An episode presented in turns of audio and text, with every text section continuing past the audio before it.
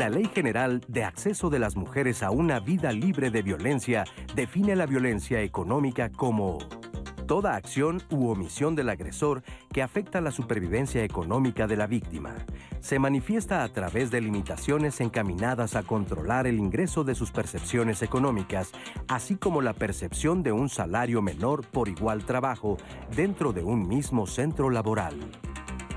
La violencia económica contra las mujeres es un fenómeno naturalizado, derivado de prejuicios, estereotipos de género y de otras condiciones socioculturales que se reproduce en el ámbito familiar, de pareja, entre cónyuges o concubinos, como una forma de control por parte de la persona que tiene el dominio económico y lo utiliza para manipular a las mujeres por medio de la obtención o privación de los recursos económicos para la satisfacción de las necesidades familiares. La violencia económica puede pasar desapercibida debido a que no deja un rastro tan evidente como las agresiones físicas. Sin embargo, de acuerdo con cifras de la Encuesta Nacional sobre la Dinámica de las Relaciones en los Hogares 2021, el 27.4% de las mujeres ha vivido violencia económica o patrimonial en nuestro país. ¿Te suena familiar?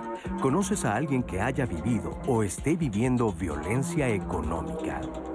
Quédate con nosotros porque hoy nuestro tema es Hablemos de la violencia económica. Hola, ¿qué tal? ¿Cómo estás? Me da muchísimo gusto saludarte y darte los buenos días y la bienvenida a Diálogos en Confianza. Yo soy Cristina Jauregui. Y bueno, como ya viste, vamos a platicar de este tema tan interesante, la violencia económica. La verdad es que hay muchos tipos de violencia que se ejerce en contra de las mujeres. Y hoy decidimos hablar de la económica porque consideramos que es una que pasa bastante desapercibida. La pregunta que hicimos al final, que acabas de ver, es eh, si tú conoces a alguien que haya sufrido violencia económica. Yo me atrevería a preguntar si conoces a alguien que no la haya sufrido. Las mujeres, por varias razones que vamos a ir viendo en el transcurso del programa, vivimos cotidianamente esta violencia y la queremos hacer visible para que podamos erradicarla, porque para que nosotros tengamos equidad, igualdad, los mismos derechos que cualquier persona de este planeta, pues necesitamos erradicar este tipo de violencia. Así es que quédate con nosotros porque va a estar interesantísimo el programa del día de hoy. Y bueno, por supuesto, buenos días a mi queridísima Anaí, ¿cómo estás? ¿Qué tal? Buenos días, Cris, qué gusto estar con ustedes en este frío día. Eh, la verdad es que para empezar a erradicar, vamos a identificarla. Entonces, ¿qué les parece si en conjunto eh, pues hacemos esta conversación? Yo voy a estar compartiéndole a los especialistas el día de hoy sus preguntas, ya saben la dinámica, así que voy a estar al pendiente de sus comentarios, sus opiniones, si ustedes la han vivido, si no saben identificarla, etcétera, etcétera, porque creo que es importante ponerlo en la mesa, Cris, así que pues voy a estar hoy siendo la voz de ustedes, con mucho gusto como siempre. Sí, por supuesto que recuerden que, bueno, nos encantaría leer todos los comentarios, pero Anaí hace un trabajo fantástico de ir sacando cuando se repiten las preguntas y todo, y las vamos a ir respondiendo. El día de hoy tenemos con nosotros a Lía Vadillo y Magdalena Alejo, que están, eh, son las intérpretes de lengua de señas mexicanas. Buenos días, chicas, me da mucho gusto saludarlas. Y tenemos como invitados a el juez Teófilo Abdocuri, él es juez séptimo de proceso oral en materia familiar de la Ciudad de México y de enlace en el Centro de Mujeres de Iztapalapa y de tutela de derechos humanos. ¿Cómo estás, Teófilo? Bien, Cristi, muchas gracias por la invitación y es un privilegio estar nuevamente aquí. Ahorita pensé, van a decir, ¿por qué le habla de tú? Pero es que nos conocemos de hace muchos de hace muchos años. Querido juez. Gracias, Cristi, igualmente. Gracias. Sofía Ramírez Aguilar también está aquí con nosotros. Ella es directora general de México Como Vamos, una ONG. Sofía, ¿cómo estás? Muy contenta de estar aquí porque me la paso hablando de numeritos hipotéticos y creo que ahora va a ser una discusión de casos concretos. Sí, muy interesante. Numeritos hipotéticos. ¿Por qué les llamas así? Porque pues cuando yo te digo que el 27% de la población femenina ha sufrido violencia económica, pues es un numerito hipotético, ¿no? Cuando lo empiezas a poner en proporción respecto a la cantidad de mujeres que trabajan, que no trabajan, quiénes son madres, quiénes no, creo que va tomando una dimensión distinta.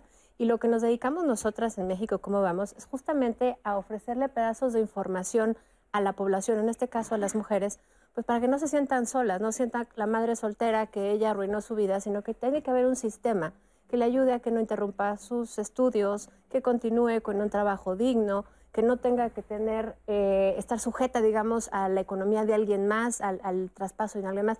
Creo que eh, se trata de resolver el tema juntos, hombres y mujeres, porque es la única forma en la cual pues este asunto va a prosperar y como vamos a platicar, pues el problema de la violencia económica es un sistema.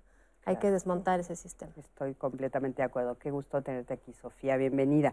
Y también está con nosotros Abraham Ramírez de Arellano de la Peña. Él es psicoterapeuta e investigador desde el enfoque de masculinidades con perspectiva de género. Él es egresado de la UNAM.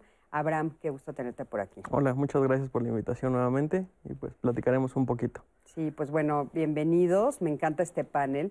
Yo creo que es un panel muy bien pensado para platicar de este problema, de esta, como bien dices tú, una estructura que ya está desde hace muchísimo tiempo establecida y que tenemos que buscar la manera de romperla. Así es que, bueno, pues maravilloso tenerlos por aquí esta mañana. Muchísimas gracias.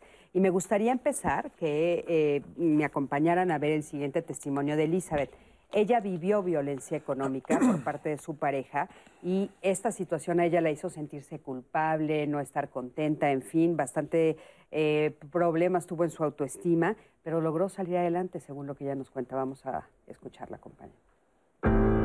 Me dedico a repartir productos de amaranto en dos cafeterías del sur y a la gente que conozco. En ocasiones nosotros como mujeres nos eh, hacemos codependientes de una situación, en este caso de nuestras parejas, y creemos que las cosas van a cambiar cuando las situaciones empiezan económicamente mal. Pensamos que es una situación de nivel muy bajito y que no va a pasar nada y que al otro día se va a componer y cuando volteas la cara no tienes ni para comer. La de, oye, es que el día de hoy no tenemos, ¿qué vamos a hacer? Ese es tu problema. Yo no, ¿cómo quieres que me mueva si no tienes? O sea, ¿quieres que vaya a robar y traiga? Pues no puedo. Y yo decía, pero pues sí puedes pedirle a alguien que te dé trabajo, que hagas algo. No, no puedo. No puedo porque la gente no te ayuda. Y después me sentía yo culpable de algo que yo no tenía por qué. Pero lo entendí después entonces uno se enfrasca en la situación y esa violencia es para uno porque uno se lastima. Y eso te deprime porque como persona te vas abajo. Y cuando volteas la cara, tu autoestima está en el piso y no hay nada que te pueda sacar. Y te llevas a los hijos y a la gente que de alguna manera está en medio. Y ese también es tu familia. Y fue cuando yo dije, pues no podemos estar así. Un domingo salí temprano, me fui a Tuyehualco, fui a buscar granola, no la encontré, compré galletas, las regalé y de ahí me hicieron pedidos. Posteriormente pedí que me dieran el dinero para ir a comprárselas y ahí empezó el negocio. La primera vez que salí a hacer lo de las galletas me sentí mal porque vi que no había recursos, ¿no? Pero cuando eso ya empezó a agarrar su paso, me sentí liberada, me sentí mujer, me sentí autosuficiente, productiva y antes que todo soy una persona ahorita, en este momento, segura, que sé que se puede, que no hay pena nada. Sí me separé hace cuatro años y de alguna manera pues esto fue lo que te ayuda a ser, ¿no? Diferente y te sientes muy bien. Muchísimas gracias por este testimonio. Y bueno, a mí me parece que el caso de ella es muy común, Teofilo, ¿no? Encontramos que muchas mujeres están viviendo una situación que con el tiempo se van dando cuenta que realmente es bastante desagradable, es, es una violencia continua, cotidiana. ¿Qué nos puedes decir de esto? No solo continua y cotidiana, hay que aclarar algo, la, la violencia en todos sus niveles, en todas sus características, se ha potencializado. ¿eh? Se exacerbó con la pandemia, más aún por el encierro. Eso no quiere decir que no existiera antes en la misma fuerza. A veces se desconoce porque al tribunal, que es en donde yo me encuentro, llegan las personas que tienen información de cómo llegar al tribunal. Pero hay muchos casos a nivel nacional que nunca jamás tendremos conocimiento de lo que está aconteciendo en el día a día y ahora con las obligaciones que tengo, que tengo como juez oral y sobre todo en el Centro de Justicia de Iztapalapa, que no se sujeta nada más a la alcaldía de Iztapalapa, sino a nivel toda la Ciudad de México y de algunas entidades de la República, pues se da uno cuenta de la narrativa que se da más allá de la violencia sexual, de la violencia física, la emocional, pues sigue existiendo y seguirá existiendo hasta que no haya un cambio de mentalidad, de fortaleza eh, desde el punto de vista interior de cada una de nuestras mujeres, de empoderarse en el aspecto económico. ¿Cuál es la narrativa, esta narrativa de la que hablas? ¿Cuál es la que...? Eh, pues el abandono, la falta de pago de pensión, el rechazo a ellas en una totalidad, el menosprecio y el salirse por la tangente. O sea, es el control total ya reflexionado por parte de los varones. No voy a negar que existen excepciones de algunas mujeres que tienen esos comportamientos, pero son muy, muy, muy contadas. Pero es el control reflexivo, premeditado, de cómo generarte daño en un apoyo económico. Y el problema radica es que se encuentran ancladas. ¿Qué voy a hacer si no está mi hombre? Eso es gravísimo porque históricamente ha existido esta situación. O sea, la educación que se ha generado a lo largo de los años y que yo soy un partidario de que se tiene que cambiar el chip y cambiar el chip no nada más de las mujeres, de los maestros y de las maestras, de los padres y de las madres, de todo lo que es parte de nuestro entorno en la familia en el día a día. Y saber que se puede acudir ante instituciones que pueden lograr una defensa. Y una defensa desde el punto de vista de que si él no cumple, porque a veces lo tenemos eh, como la idea de qué vamos a hacer. Simple y sencillamente la ley establece una serie de parámetros de que si no cumple, pues tendrán que ser los ascendentes o padres de él, si no los colaterales.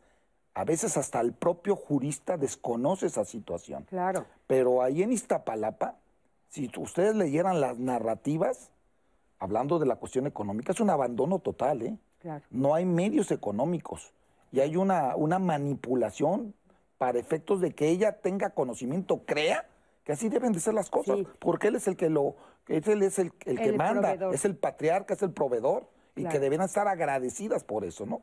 Exacto. Sofía, ¿de dónde nace esta narrativa?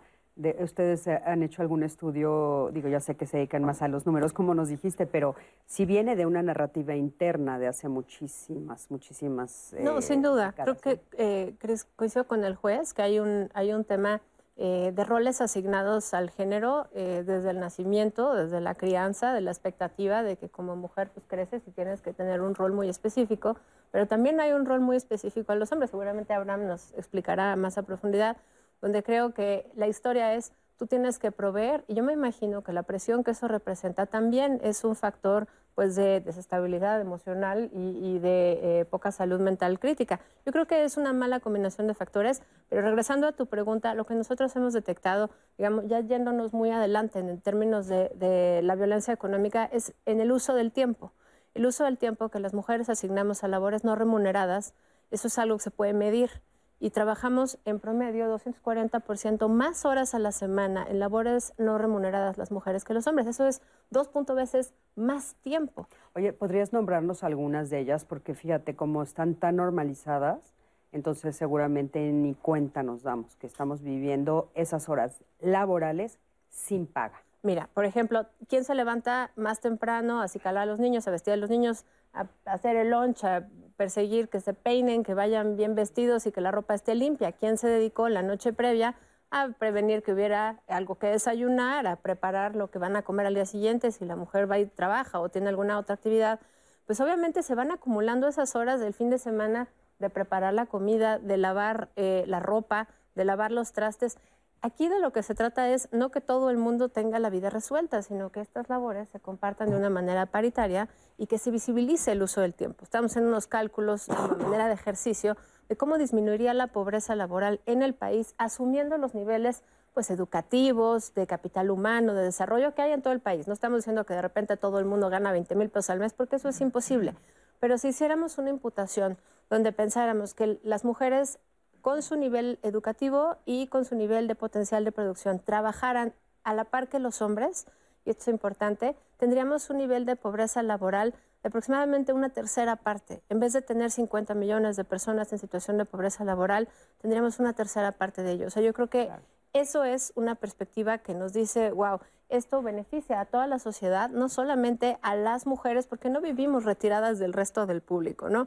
Esa es una parte. Y la otra parte que creo que me parece importante, además del uso del tiempo, es que eso se traduce en la baja participación laboral de las mujeres. Entonces, si tu día solo tiene 24 horas y te dedicas muchas de ellas hasta 40, 43 horas a la semana, es decir, lo equivalente a una jornada a labores no remuneradas, pues te quedan bien poquitas para salir y trabajar. Eso te mete en una lógica donde tienes empleos de poca eh, remuneración que demandan, entre comillas, mucha flexibilidad ¿no? Y entonces pues tienes una chambita acá, vendes cositas allá, eh, pues, le, haces el favor a alguien más. Pero eso no es un trabajo con prestaciones, eso no es un trabajo bien remunerado, eso no es un trabajo que te va a dar una pensión, no se diga seguridad social, vacaciones pagadas y aguinaldo, bueno, ya ahí ni llegamos. Entonces, Eso va haciendo que las mujeres eventualmente trabajemos con mayor frecuencia en empleos informales y por lo tanto el promedio del ingreso que tenemos las mujeres hoy en día es menos de la mitad que lo de un hombre en un empleo formal, porque además pues así se acaban configurando los roles asignados al género, los hombres con una trayectoria lineal en su trabajo, con muchos años de trayectoria, muchos años de experiencia, van ascendiendo, van acumulando capital, van poniendo negocios, van teniendo pues acceso al sistema financiero, acceso al crédito y las mujeres se van rezagando. Llega el momento donde 10 años después de una relación de pareja y tres hijos, pues, pues igual él se va, o igual él ya no quiere estar ahí, las relaciones humanas tienen caducidad a veces. Entonces, si ella se queda en la total desprovisión, pues entonces entramos en una lógica donde la dependencia es completa y así sea el mejor ex marido del mundo, pues estás en una posición de mucha desprotección. Claro, por supuesto. Eh, ¿Quiénes ejercen la violencia económica contra las mujeres? Yo diría que hay dos cosas. Eh, primera, un sistema, como bien lo decía Sofía, hay un sistema que son raíces que perpetúan normalizan y aparte siguen reproduciendo. Un sistema que le tenemos que nombrar, que siempre tiene que estar produciendo, todo se mide en relación a la producción. Se lo pregunto a mis, a mis colegas este, laborales, psicólogas laborales, y les digo, ¿en qué basas tu, tu producción? ¿En satisfacción de qué o respecto a qué? Y siempre es, ¿qué tanto produces? Y es qué tanto vales en estas evaluaciones internas de empresas grandotas, ¿no? Eso por un lado. Y entonces ese mismo sistema eh, mencionarlo es capitalista y aparte es esta parte machista patriarcal, como decía Sofía, es una reproducción de roles y en esta reproducción de roles está la parte en la que el varón se asume como el proveedor, porque así viene toda esta educación diferenciada, educación femenina, educación masculina. Y así se espera hasta hoy. A mí me llama mucho la atención porque los discursos que hemos escuchado eh, y que a mí me parecen maravillosos y que estamos a favor de eso sin duda es esta equidad, pero me llama mucho la atención porque la narrativa escondida atrás es todavía esta división, es todavía esta creencia profunda de a mí esto me toca y a ti esto te toca, simplemente por el rol de género asignado al nacer, ¿no? Y en esta, en esta diferenciación también hay algo que es el sesgo de género eh, respecto a las capacidades. Yo no te voy a contratar porque sumado a los datos que nos ofrecen, también está el que las mujeres tienen menos capacidades para algo. Y entonces, como no tienen, ocupando tu ejemplo de esta, esta vida lineal, como los hombres, que poco se involucran, de poco o nada se involucran en el mundo privado, siempre en lo público, siempre en el reconocimiento, siempre en, en ¿cómo dice la frase? Eh, siendo faroles de la calle. De obscuridad, de, su, casa. Estas mujeres asumen eso y aparte podemos hablar de doble jornada, de triple jornada, en donde tienen que asumir rol de madre, tienen que asumir trabajadoras y aparte cumplen una función como mujer, porque no dejemos de lado que también el varón llega buscando esta, eh, satisfacer estas necesidades de una mujer que se supone, y digo se supone desde esta tradición eh, machista, que me sirva. O sea, aparte llego en el, del trabajo y me tienes que servir, tienes que lavarme, tienes que proveerme y aparte satisfacerme sexualmente. Y entonces todas esas cosas pues dejan en una limitante absoluta, sistemática y de reproducción masculina a la mujer. Decía mi mamá, perdón interrupción, nunca se me va a olvidar su término, nos fregamos el lomo, haciendo todo lo que decía Sofía, ¿no? Lavando, planchando, atendiendo hijos, madrugando, durmiendo tarde, y ella además trabajaba. O sea, era un mundo de, de un impacto personal terrible, ¿no? Y a veces no se asume ni se entiende hasta que es uno padre. Pero esa frase se sigue dando actualmente. En todas las audiencias, muchas de ellas, las damas que están presentes, cuando se les pregunta a qué se dedican, contestan a nada. Claro. A nada, esa es la respuesta. Y digo, a ver, a ver, a ver, ¿cómo a nada? ¿Que no lava, no plancha? No, sí. Digo, pues es un trabajo más pesado que a lo mejor que el que yo estoy realizando. Y además no le pagan, ¿no? Claro. Y se sonríen ya no dicen absolutamente nada. O sea, y reitero, no es cuestión de que existan muchas leyes, porque hay muchas leyes de protección para las mujeres. O sea, han crecido enormemente. El problema es cambiar el sistema, que haya políticas de Estado, cambios de educación, mentalidades diferentes. Y eso se va a lograr precisamente pues, a lo largo del tiempo, pero ya es el momento, desde hace muchos años atrás, de que empezáramos a renovar esa forma de pensar. Y lo tenemos que hacer. Los términos perspectiva de género, paridad, equidad, igualdad, pues, se oye bien bonito en el discurso. O sea, se oye maravilloso y son principios fundamentales en nuestras relaciones. Nosotros los jueces lo tenemos que aplicar, pero no nada más es una obligación de los jueces, es la obligación de todos los que somos parte de este mundo, de, en el caso concreto de los mexicanos y de los mexicanos varones. Es que, ¿sabes que Teofilo? Yo, a mí lo que me llama mucho la atención, digo, te conozco desde hace tiempo y sé que, que manejas esta situación, pero lo que mucho pasa, y nos van a decir seguro en redes, es cuando llegan con el juez o cuando llegan al, al Ministerio Público, cuando llegan a la denuncia, le dicen, pues, ¿qué se queja si a usted esto le toca? O sea, ¿a qué viene a quejarse? ¿No? O sea, a ver, él es proveedor, sí, entonces, ¿qué se queja? Eso es una de las cosas que sucede. Oigan, ahorita, ahorita nos, nos respondes, pero acompáñenme a ver a mi queridísima Nacatilla Suárez. Vamos a ver ella qué nos dice. Ella es una abogada que nos va a decir eh, qué, opinión tiene sobre este tema. Acompáñenme a ver. En la actualidad en México es que a pesar de tener una evolución significativa en la protección, exigencia y aplicación de los derechos eh, igualitarios de las mujeres con los hombres, encontramos en muchísimas circunstancias que el monto eh, económico, por hablar de un tema pragmático y concreto, de los sueldos o salarios que perciben algunas mujeres en correlación con los hombres que ejercen ese mismo puesto, son eh, diferenciados. Y esto equivale a una conducta delictiva que se llama discriminación. A partir de esta, eh, de esta desigualdad o diferencia en los derechos económicos de las mujeres frente a los varones en este país, es que se gesta o es la fuente donde se origina la mayor cantidad de violencia de género en este país. Al ser los hombres quienes fungen como proveedores y quienes son los tomadores de decisiones en el ámbito financiero y económico en el país, se genera una codependencia económica, lo que genera una vulnerabilidad en esta circunstancia familiar de la mujer frente al hombre, que dependen económicamente de ellos, al igual que sus hijos, y al ser eh, eh, violentadas, las mujeres en muchísimas ocasiones temen a dejar sus hogares por esta desigualdad laboral y económica que existe, no solamente en el hogar, sino también en muchísimos centros eh, de trabajo vemos que ha habido un avance, por ejemplo, la NOM 035. Eh, la NOM 035 exige a las, a las empresas que se capaciten y se sensibilicen respecto a los derechos humanos y a los derechos laborales de hombres y mujeres. Esta es una de las herramientas a las que puede aludir una mujer al observar que dentro de una empresa este, no se están generando las mismas ah, eh, circunstancias o condiciones eh, financieras y económicas para el pago de sus honorarios o sus salarios.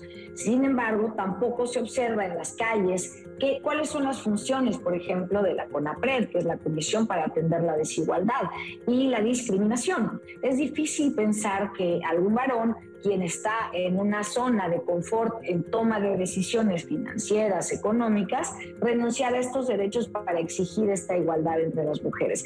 Como si gestar un hijo dentro de un vientre o maternar fuera una cosa sencilla. Muchas gracias, Ana Katrina. Definitivamente toda esta información la van a poder encontrar en redes sociales. Y de lo que mencionabas, Cris, sí, es verdad, la audiencia ha hablado de eso y nos ha puesto en, aquí en, la, en Facebook, en la transmisión en vivo, nos puso como muchos jueces y magistrados resuelven en muchos casos violando los derechos de las mujeres por el tema del machismo. César Tyson nos dice esto, que minimizan una vez que llegan. Quiero compartirles algunos de otros comentarios de, de la audiencia. MT Espinosa eh, Cervantes dice, y pensar que las mujeres mayores no nos emplean ni por preparadas que estemos. No es justo, es difícil luchar contra esto. Sara García dice, nunca lo había pensado, no sé si la sufro y nos pone un emoji cuestionándose que me parece súper rico esto. Dice, lista para aprender en este programa. Gracias, Sara, por estar con nosotros, con nosotras. Ani Rodríguez, sigue y seguirá sucediendo mientras no cambiemos la educación y mentalidad de nuestras generaciones. Marema Agüito dice, les mando saludos desde San Luis Potosí. Yo considero que viví violencia económica y lo resolví vía legal. Más es necesario también un apoyo emocional. En el proceso no lo tuve. Julio Trejo dice, algunas instituciones educativas ejercen violencia económica a las mujeres docentes con los sueldos precarios que ofrecen. ¿Qué se puede hacer también en ese caso? Porque no hay una opción B. Nos pregunta también Julio Trejo, Cris. Fíjate, o sea, realmente muchísimas gracias por estar eh, pues poniendo sobre la mesa y visibilizando las diferentes formas en las que ya estaban. Eh, estamos, ¿no? Ubicando esto de la violencia. Sofi, ¿quieres comentar algo al respecto? Bueno, es que me llamó la atención lo que decía esta persona que nos acompaña sobre la no contratación de personas mayores. Hay, por supuesto, un tema de discriminación hacia las personas mayores, pero sobre todo me parece que aquí el punto es, una vez que sales del mercado laboral, cuando reingresas, tienes un costo que pagas, digamos, porque no estabas continuamente en el mercado laboral. Eso nos pasa a todas las mujeres que hemos sido madres. Así salgas un año, dos años del mercado laboral, cuando regresas, difícilmente te insertas en la misma posición, ya no se diga, pero en la misma trayectoria ascendente en la que venías. Es un poco esto que estás diciendo sobre la línea, ¿no? O sea, los hombres trabajan de manera lineal porque no hay un momento en el que tengan que romper y las mujeres rompemos. Eh, vamos a ir un corte y ahorita regresando retomamos para que nos expliques exactamente eh, esto, por qué nos sucede y cuáles son las consecuencias económicas que eso tiene para nosotras las mujeres a nivel individual y por supuesto como sociedad, seguro, Sofía. Vamos a un corte, en un momentito regresamos, quédate con nosotros.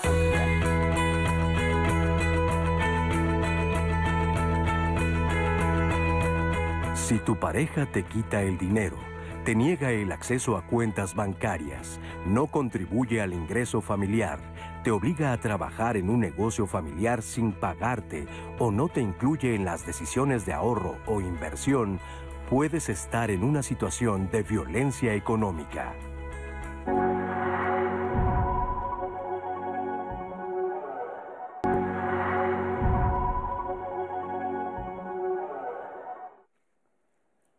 Bueno, pues ya estamos de regreso aquí en Diálogos en Confianza hablando de la violencia económica que se ejerce a muchos niveles contra las mujeres.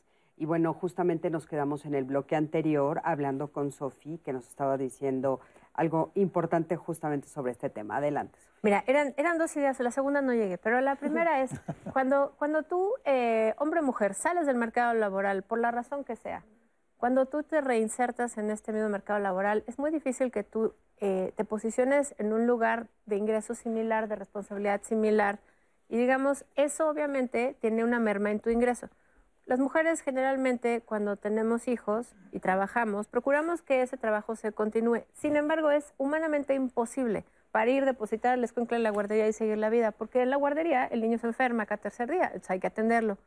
Y una vez que tienes un cambio físico tan importante como haber tenido un hijo, pues muchas veces, muchas mujeres caen en depresión, tienen que abandonar su trabajo, pero además seguramente no será el único hijo que tengan, entonces se acumulan dos o tres, y pues ¿quién los va a cuidar?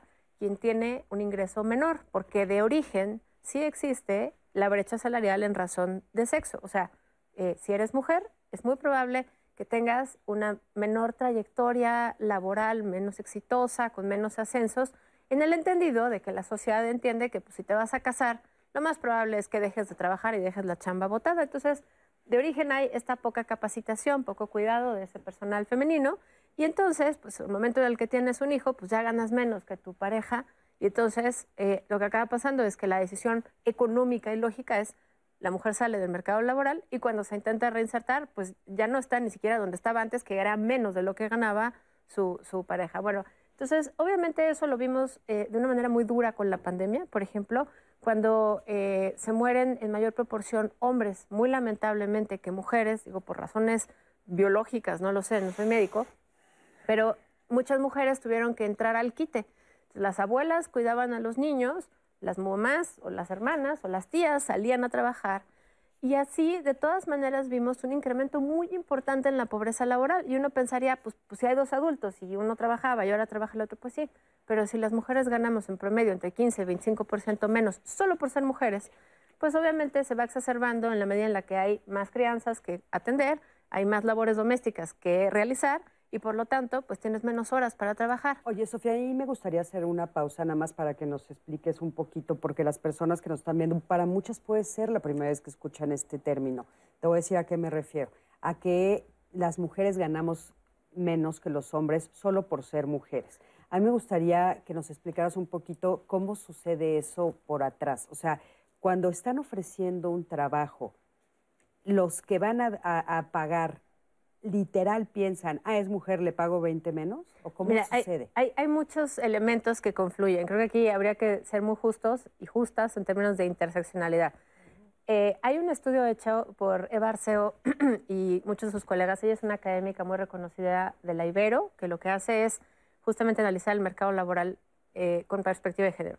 Y este estudio en particular lo que mostró es que muchos anuncios de empleo, de estos que pues, hay en las plataformas de trabajo, cuando se hace una eh, utilización de adjetivos de trabajos que podrían ser atractivos para mujeres, ya sabes, buen trato, buena presentación, puntualidad. Cuando los adjetivos son adjetivos que le, que le quedan a esta asignación de género femenino, en promedio ofrecen menor ingreso que aquellos empleos que ofrecen asertividad, fortaleza, liderazgo, que son eh, características que generalmente se asocian a los roles masculinos. Entonces, ya de entrada hay una autoselección de las personas que aplican. De ahí que hablamos de la importancia, perdón, de la educación temprana y de los roles asociados desde que somos chiquitos, chiquitas.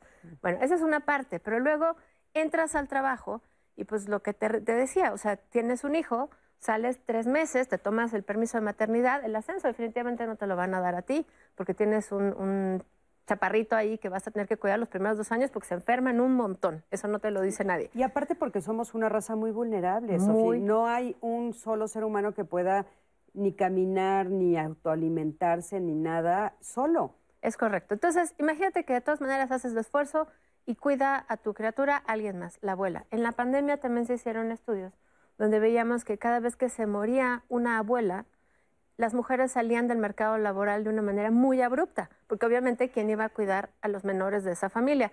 Generalmente, como decía el señor presidente, es que somos muy querendones, es que las mujeres son las que cuidan a los papás y a los abuelos. Eso es preservar los roles de género en un ámbito sumamente tóxico, porque nos está hablando desde la tribuna más alta de la nación Imagínate, es la figura paternal más importante de este país y nos está diciendo que las niñas y las mujeres corresponden en casa cuidando a los ancianos.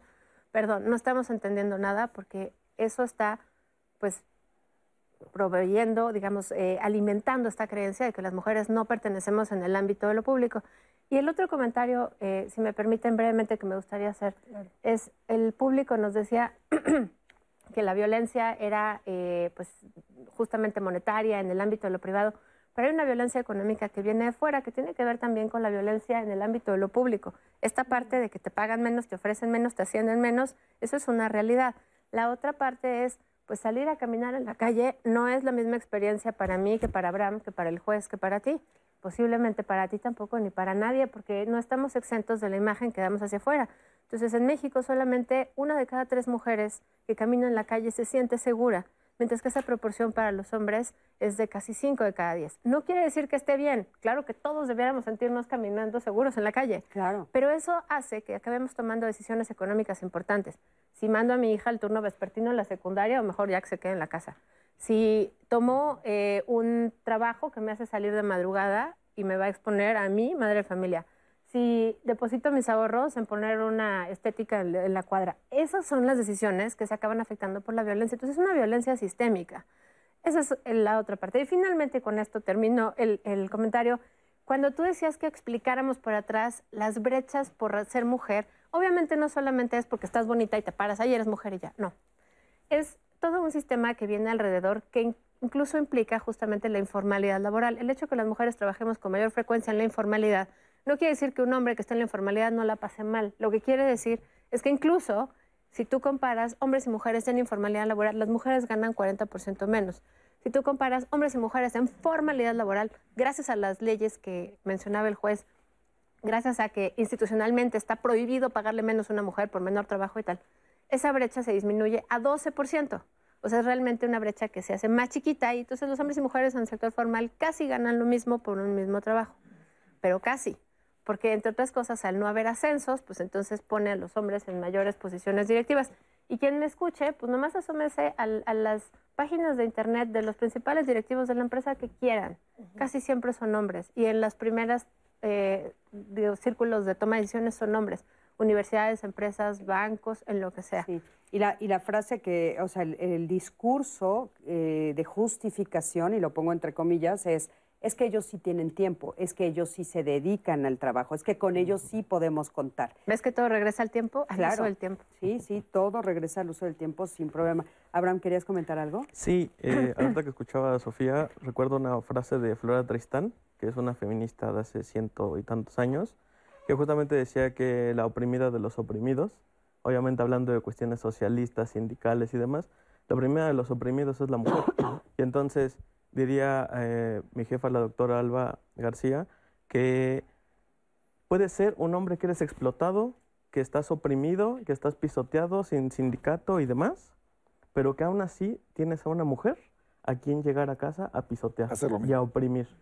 Y entonces, lamentablemente, esto es una narrativa que les puedo mencionar a una autora de ciento y tantos años, pero que sigue pasando escucho mucho esto de, es cierto, existen leyes, es cierto, existen grupos, existe, pero lo, lo, más paradójico es que sigue sucediendo.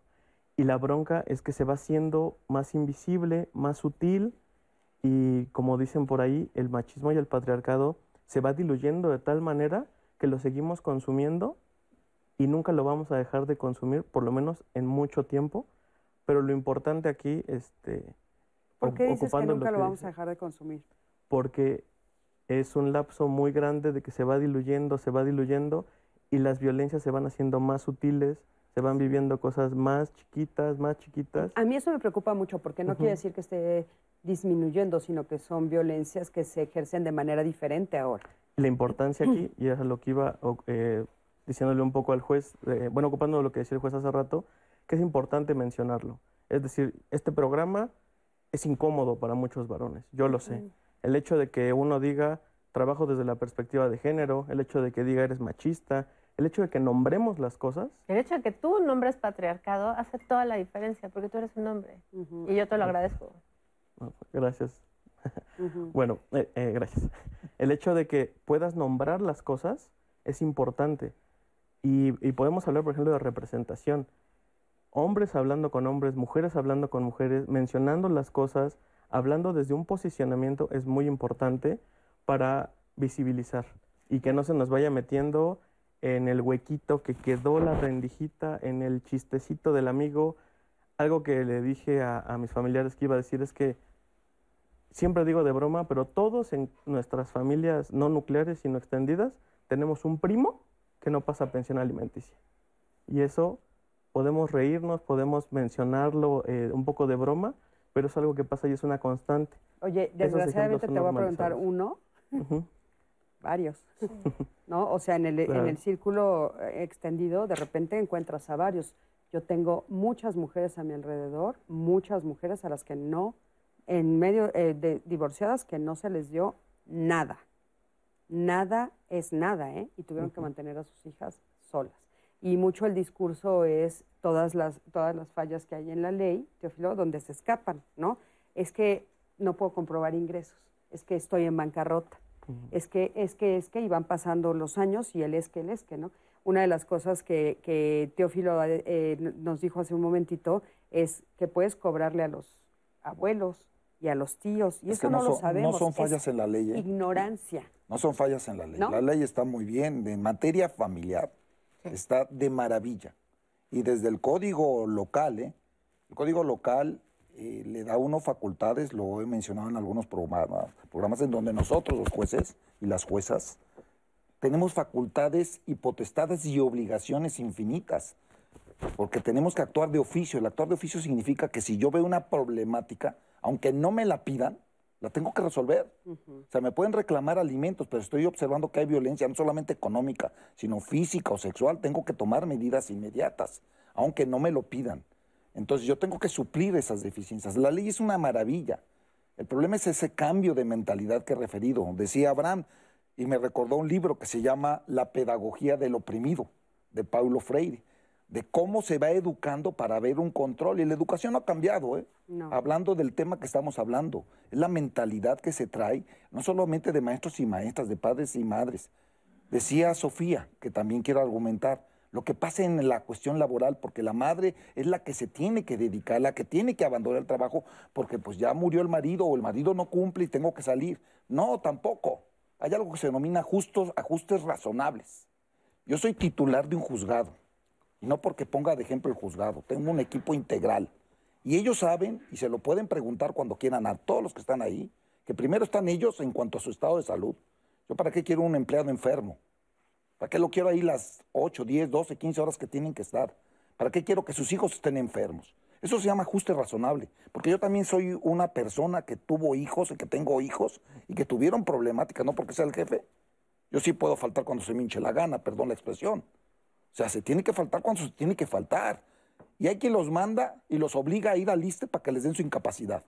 Y es todo un viacrucis ir al liste para que les den la capacidad. Además se las, se las limitan, porque el médico con el que va uno, la pregunta es, ¿a qué viene? O sea, yo no le puedo dar más de tres días. No, es un entendimiento que se tiene que generar desde la conciencia de uno mismo. Un entendimiento que se tiene que razonar, reflexionar, entender. Y eso es lo que se tiene que entender atendiendo a lo que tú decías hace rato de los jueces y juezas y ministerios públicos, que se quedó en el tintero. O sea, un juez no solamente tiene que tener conocimientos en el derecho, no tiene que ser un sabio jurídico, tiene que tener sensibilidad, sobre todo en materia familiar. Un ministerio público tiene que tener sensibilidad, porque la mujer que llega, porque estamos hablando de la problemática que viven, no es un chisme familiar el que yo te venga a decir que me están maltratando. Hay una situación que tengo que tomar medidas. Y voy a poner un ejemplo de las medidas de protección. La ley de acceso me dice alimentos, custodias, recuperación de menores. Y resulta, y perdón la expresión, que ahora cuando se van a un amparo, me sale un juez federal que no atendía el interés del menor. Si ya hay violencia contra ellas, si no se la dan físicamente a los niños, se está reflejando en su ambiente familiar. Claro. Entonces tengo que tomarla, por eso son medidas de protección. No quiere decir que yo después yo averigüe de las terapias necesarias, del acompañamiento necesario, como también lo decía. O sea, tenemos que trabajar conjuntamente todos y entender que debemos de tener empatía, sencillez, humildad. Yo soy un servidor público, Cristina. No soy un dios del Olimpo. Todos los jueces son servidores públicos, no son dioses del Olimpo. Y sí, sí existen, pero quiero creer lo que decía Facundo Cabral, que en paz descanse. Hay más buenos que malos. Yo también. Y los malos son los que hacen ruido, no los buenos. Oye, estoy completamente de acuerdo contigo. Solo creo que se otra vez se atraviesa uno de los temas que dijo Sofía sobre el tiempo. Una de las cosas que escuchamos y seguramente también el público nos los va a decir es ¿por qué no siguen con esos procesos? Que son procesos que, como bien dices tú, no hay una falla en la ley, pero hay una falla en el proceso. Entonces, muchas veces las mamás que nos llaman aquí o que nos han contado sus historias dicen, en lo que se tardan en dictaminar, mi hijo tiene hambre, yo tengo hambre.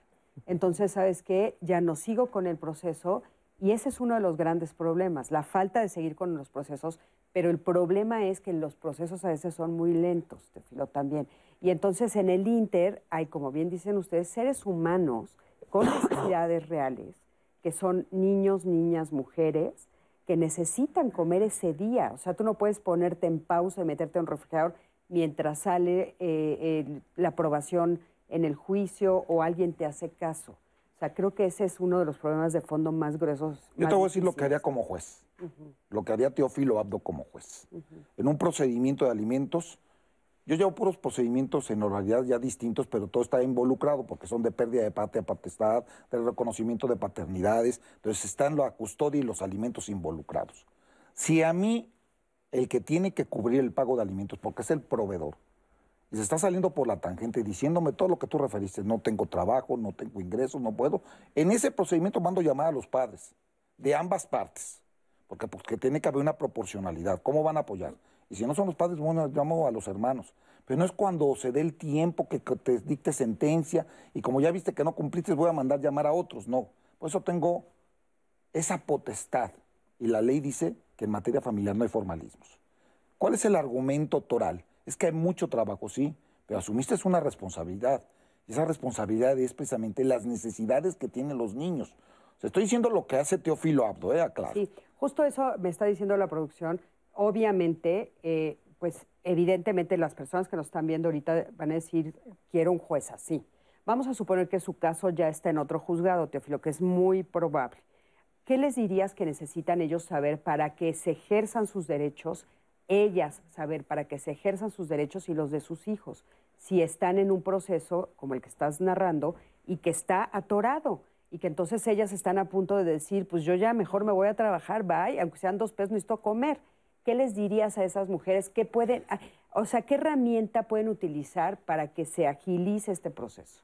Bueno, de entrada que sí las invito por terapia ocupacional a que trabajen. Sí, claro. A que trabajen, porque la familia debe ser una especie de cooperativa donde todos hagamos de todos. O sea, y no es presunción, yo también lavo trastes, yo también tiendo mi cama, y siempre ha sido durante toda mi vida, porque así me educó mi mamá, que estuvo en una escuela de monjas, ¿eh? que era diferente, pero me educó. Segundo, ¿no me está resolviendo el juzgador o la juzgadora? Bueno, pues me voy a un amparo por parte de los hijos, ahora promueven los hijos, diciéndole al juez, se está atentando contra mi interés, no me están pagando alimentos. Entonces se moviliza mala justicia. Dirán, es todo un trámite, sí, pero hay defensores públicos, los defensores públicos federales y locales. Entonces tienen que tramitarlo. Pero de entrada les invito a que vayan a hablar con el juez, con la jueza. Está pasando esto, señor juez, está pasando con eso. Si el juez resulta que les dice es que tengo mucho trabajo, pues no hay otra opción más que la que les estoy diciendo. Pero tiene que haber también en los funcionarios y en las funcionarias un cambio de mentalidad. Debe de haber perfiles. O sea, si yo voy a contratar a un hombre o una mujer en una posición, pues tengo que calificar su perfil. O sea, que tenga la capacidad para hacer lo que pretendo, no porque sea hombre o mujer, ¿no? Igual en el tribunal así debe de acontecer, ¿no? Entonces, se oye muy bonito en cinco minutos, cuesta trabajo, pero hay que exigir. Claro. Hay que exigir, y perdón el anuncio, y me van a disculpar, no se dejen. Claro. Sea, no, se dejen. Y, bueno, nada más, eh, algo un poquito para ampliar una cosa. O sea, no, las mujeres no siempre trabajan por terapia ocupacional, más bien por necesidad, Profilo. Eso es algo terrible. Que por añadidura hay muchos beneficios a todos los niveles para nosotros las mujeres, es completamente real y yo también las invito a trabajar. Pero a mí lo que me preocupa es que muchas en esos casos no es pensando voy a estar bien emocionalmente, voy a estar bien, me voy a sentir este, poderosa, no, me voy eh, a, sentir que sí puedo, no. Es esto comer, ¿no? Entonces eso es terrible. Oigan, acompáñenme. Hay una denuncia que se puede realizar por falta de pago de alimentos, ¿eh? por abandono de menores ante el Ministerio Público.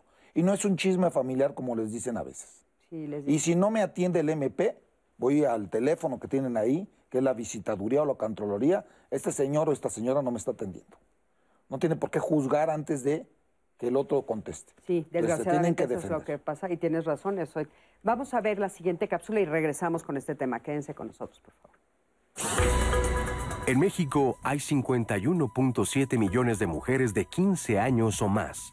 De este total, 44% forman parte de la población económicamente activa, es decir, 22.8 millones. De las mujeres que forman parte de la población económicamente activa, 21.8 millones realizan una actividad remunerada. La aportación que hacen las mujeres en México a la economía eh, nacional está sobre todo relacionada con el trabajo doméstico y de cuidados. Las mujeres aportan casi la cuarta parte del Producto Interno Bruto Nacional debido a que generan una especie de subsidio con su trabajo de cuidados y doméstico en el que pues prácticamente el Estado se está ahorrando un montón de dinero. Si las mujeres no hicieran estas actividades, ¿quién cuidaría a las personas? ¿Quién alimentaría a las niñas y a los niños? ¿Quién lavaría la ropa? Eh, en fin, actividades que pareciera que no son importantes, pero que desde luego que tienen un valor económico. Aunque las mujeres mexicanas trabajan mucho, el reflejo que tienen en el impacto económico es inferior debido a las condiciones laborales imperantes en el país. En cuanto a las condiciones laborales eh, que experimentan las mujeres en nuestro país, hay que recordar que están insertas desde la desigualdad. Entonces eh, vemos algunas condiciones como la brecha salarial, en donde las mujeres percibimos menos dinero que los hombres, incluso en los mismos puestos de trabajo. Por otro lado, también está la brecha ocupacional, en donde pues, se ve que las mujeres casi no están presentes en los espacios de toma de decisiones. Y además también es importante recordar, subrayar que Eh, muchas de las mujeres que trabajan en el ámbito público sufren de acoso y hostigamiento sexual y otras formas de violencia. Un indicador representativo de la brecha de género es el salario que perciben las trabajadoras. A nivel nacional, las mujeres ganan 19.2% menos que los hombres por el mismo empleo. Tanto la brecha salarial como la brecha ocupacional no son eh, fenómenos, eh, digamos, eh, que estén fuera de la estructura social, sino que parten de ella misma, es decir, son resultado de una estructura social que se ha construido a partir de la desigualdad eh, a partir de la discriminación y que entonces al ser una problemática estructural debe haber una acción eh, muy potente y muy concreta por parte del Estado y pues que también eh, problematicemos cómo desde la familia se va reproduciendo esto a partir de la división sexual del trabajo, a partir de la reproducción de estereotipos sexistas, de naturalizar dicha desigualdad. Pues como, como veremos, es en realidad un problema integral y que requiere, por lo tanto, también una acción integral para resolverse. De acuerdo con estimaciones del Instituto Mexicano para la Competitividad, una mejor inclusión de las mujeres en el ámbito laboral podría hacer que creciera nuestro Producto Interno Bruto al sumar 8.2 millones de mujeres a la economía formal del país hacia 2030. Pero la realidad que viven las mujeres, a pesar de los avances en materia de género, impide su crecimiento, empoderamiento y participación plena en la economía es importantísimo hacer un trabajo de sensibilización con la ciudadanía, precisamente para desnaturalizar la desigualdad. Que entendamos que esto es un debate público, que no es una, eh, pues un capricho o algo que estamos exigiendo de forma irracional desde el movimiento feminista, el movimiento de mujeres, sino que, insisto, todo esto tiene que ver con eh, el marco de los derechos humanos y también con la construcción de una sociedad mucho más justa e igualitaria para todas las personas quiero retomar estas últimas palabras que menciona Raquel, sensibilización de la sociedad, porque esto no es un capricho. Y eh, me parece importante porque hace un rato Abraham mencionaba eh, lo incómodo que puede ser a veces hablar de estos temas y la resistencia que existe. Y como ustedes saben, aquí en Diálogos en Confianza, pues es, una, es un espacio para que ustedes pregunten, opinen, nos digan. Eh, Así que yo voy a leer todos sus comentarios y eso es lo que va a nutrir ahorita eh, los comentarios también de los especialistas. Les comparto este de Julio Trejo que dice, culturalmente se ha normalizado en la sociedad que el ser ama de casa es un oficio digno, pero sin remuneración. Y lo peor es que las mujeres lo aceptan y se sienten orgullosas de ello. Tenemos este de Ruth Castillas que dice, a nosotras las mujeres nos toca educar a nuestros hijos para evitar ese tipo de violencia. Yo era ignorante de todo esto cuando estaba en casa y me divorcié, así que no sabía que eran tan violentas, que tan violentada económicamente era. Y termina siendo psicológica y física por tanto estrés. Este de Adriana, en mi caso sí ha habido paridad. Un tiempo él no trabajó y lo apoyaba. Ahora después de mucho tiempo me tocó a mí y me apoya. Quiero que nos quedemos con este comentario de Adriana, a hacer una pausa y regresando voy a compartir más de sus comentarios.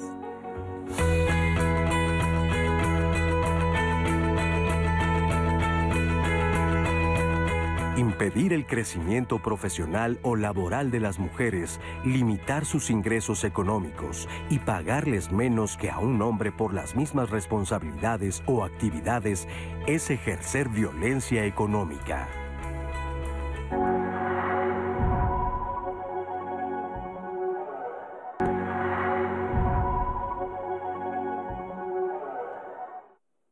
Estamos de regreso con ustedes y eh, antes de la pausa yo les estaba leyendo sus comentarios. Tengo muchos más que me encantaría compartirlos.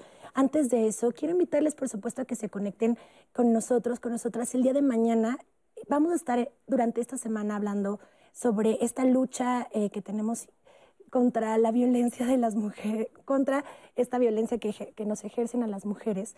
Y el día de mañana no es una excepción. Vamos a hablar de un tema fuerte, que pasa en nuestro país, feminicidios, crímenes de odio.